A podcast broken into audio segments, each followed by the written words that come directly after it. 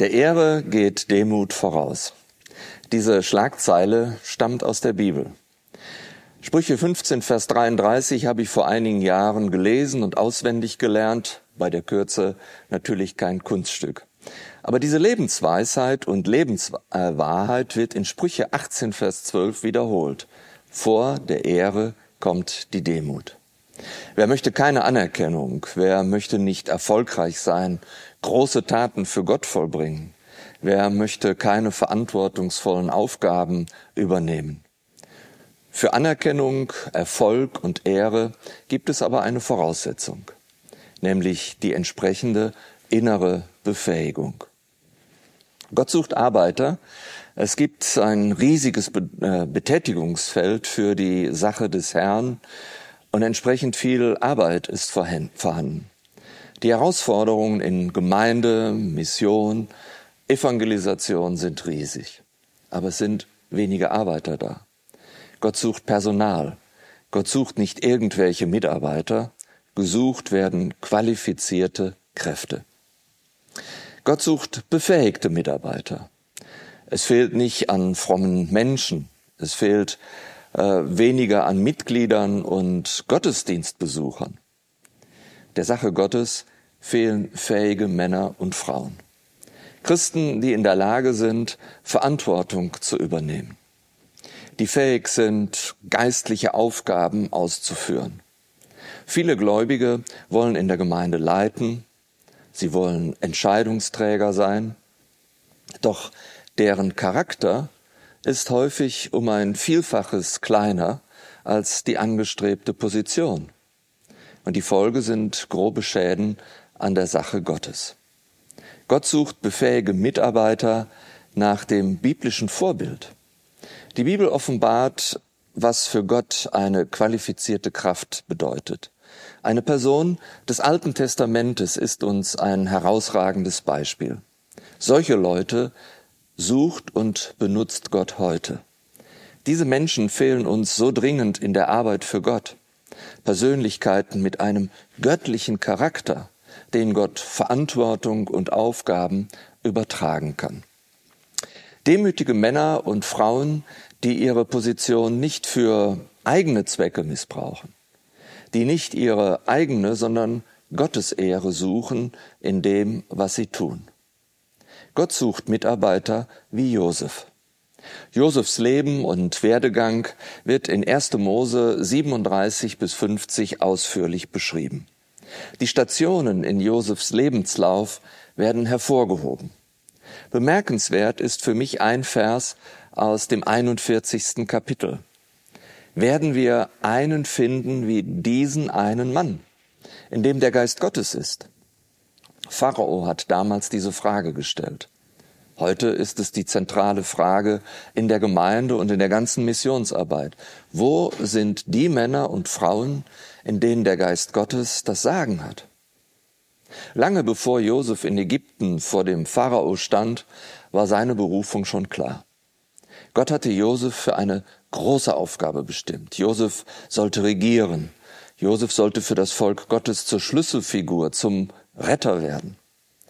Doch bis dahin war es ein langer Weg für Josef. Und dieser Weg führte von auf der Karriereleiter Josefs nicht hinauf, sondern hinab. Josef musste wachsen, um seiner Aufgabe gewachsen zu sein. Von woher ließ Pharao den Josef damals rufen? Wo fanden ihn die Mitarbeiter Pharaos? In 1. Mose 41, 14 steht, da sandte der Pharao hin und ließ Josef rufen, und sie entließen ihn schnell aus dem Loch. Josef kam aus dem Gefängnis, in der Vergangenheit, in der Einsamkeit, in der scheinbaren Bedeutungslosigkeit war Josefs Charakter geprägt worden. Hier hatte Josef gelernt, sich zu bewähren. Hier hatte Josef sein ganzes Vertrauen auf Gott gesetzt. In der Abgeschiedenheit war Josef geistlich gereift und gewachsen. Vor Pharao stand ein ehemaliger Gefangener, jedoch von Gott mit einem außergewöhnlichen Charakter und einer überragenden Fähigkeit ausgerüstet, um ein Weltreich zu führen. Charaktereigenschaften, die wir dringend brauchen. Natürlich ist nicht jeder von uns berufen, ein, ein Weltreich zu regieren. Aber auf der anderen Seite sagt nicht gerade der Missionsbefehl, dass wir als Christen die Welt bewegen sollen? Geht nun hin und macht alle Nationen zu Jüngern. Wie können wir einer solchen Herausforderung gewachsen sein? Gibt es in Josefs Leben Kennzeichen? Worin ist Josef uns ein Vorbild? Ich habe bei Josef drei herausragende Eigenschaften entdeckt, die seinen großen Charakter ausmachten. Da ist zum ersten die Einfalt. Im weltlichen Sinne wird Einfalt als äh, Torheit oder Unmündigkeit verstanden, aber die Bibel versteht unter Einfalt Arglosigkeit, Aufrichtigkeit, Gradlinigkeit, ein Mensch, der frei ist von Hintergedanken, der nicht selbstsüchtig ist oder berechnend, der offenherzig und transparent ist. Josef war kein Heuchler. Er war nie kalt berechnend. Niemals arbeitete Josef äh, mit Tricks oder Hinterlist. Josef war kein Held. Er hat nicht immer die Hochstimmung des Glaubens gehabt. Psalm 105 spricht davon, dass seine Seele und sein Herz schon gelitten hat unter den herausfordernden Umständen. Trotz des Hasses, der Intrigen, der Unterstellungen und der Gleichgültigkeiten blieb Josef klar und wahr. Verlass dich auf die Treue Gottes. Versuche es im Leben nicht mit Tücke und Hinterlist. Wir brauchen der Führung Gottes nicht mit zwielichtigen Methoden zu helfen. Das zweite in Josefs Leben Festigkeit. Josef orientierte sich in seinem Tun unbeirrt an dem Willen Gottes. Er war nicht bereit, die Grenzen zu übertreten, Verlockungen zum Ungehorsam anzunehmen. Josef begegnete diesen Dingen immer mit dem Hinweis auf Gottes Anordnungen. Gehorsam war Josef wichtiger als Vorteile. Jemand hat gesagt, durch das unbeirrte Festhalten an Gottes Wort wird sich erweisen, ob wir Menschen sind, in denen der Geist Gottes wohnt. Wo der Heilige Geist ist, da ist auch immer Liebe zu den Anordnungen Gottes. Gott sucht Menschen wie Josef, die nichts so sehr fürchten wie den Ungehorsam. Josefs Festigkeit hat sich gelohnt. Als Mann im besten Alter erhob Gott Josef zum zweiten Mann über Ägypten.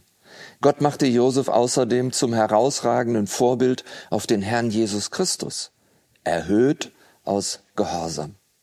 Wenn der Herr dich gebrauchen soll, dann beginne damit, seine Anweisungen ohne Einschränkungen zu befolgen. Und die dritte Eigenschaft in Josefs Leben Demut. Josef ehrte in allen Krisenzeiten stets seinen Gott.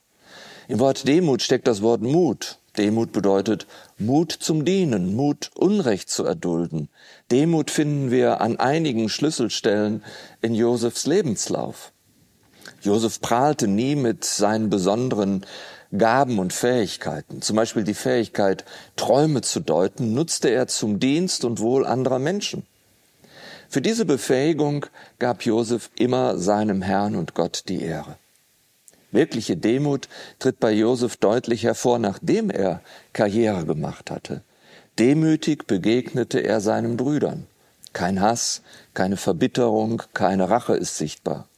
Josef wurde für seine Brüder und sein Volk zum Engel, aber nicht zum Racheengel. Josef missbrauchte seine hohe Stellung nicht, um es seinen Brüdern heimzuzahlen.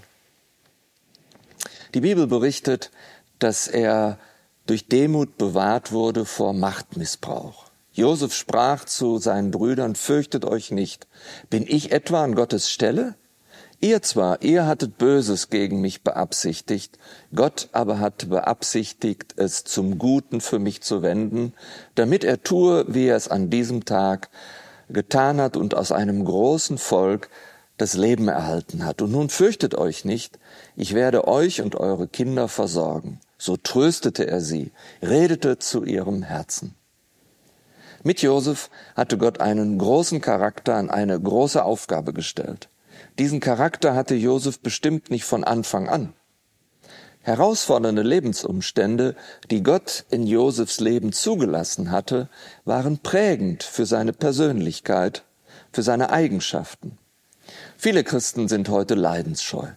Wir möchten keine Herausforderungen annehmen, keine Probleme anpacken müssen, keine Krisen bewältigen müssen. Alles soll glatt laufen in unserem Leben. Gott soll uns bitte nichts zumuten.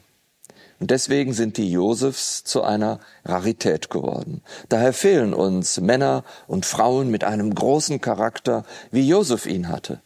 Deshalb bleiben viele wichtige Positionen un- oder fehlbesetzt. Folglich bleiben wichtige Aufgaben unerfüllt und es fehlt an Frucht.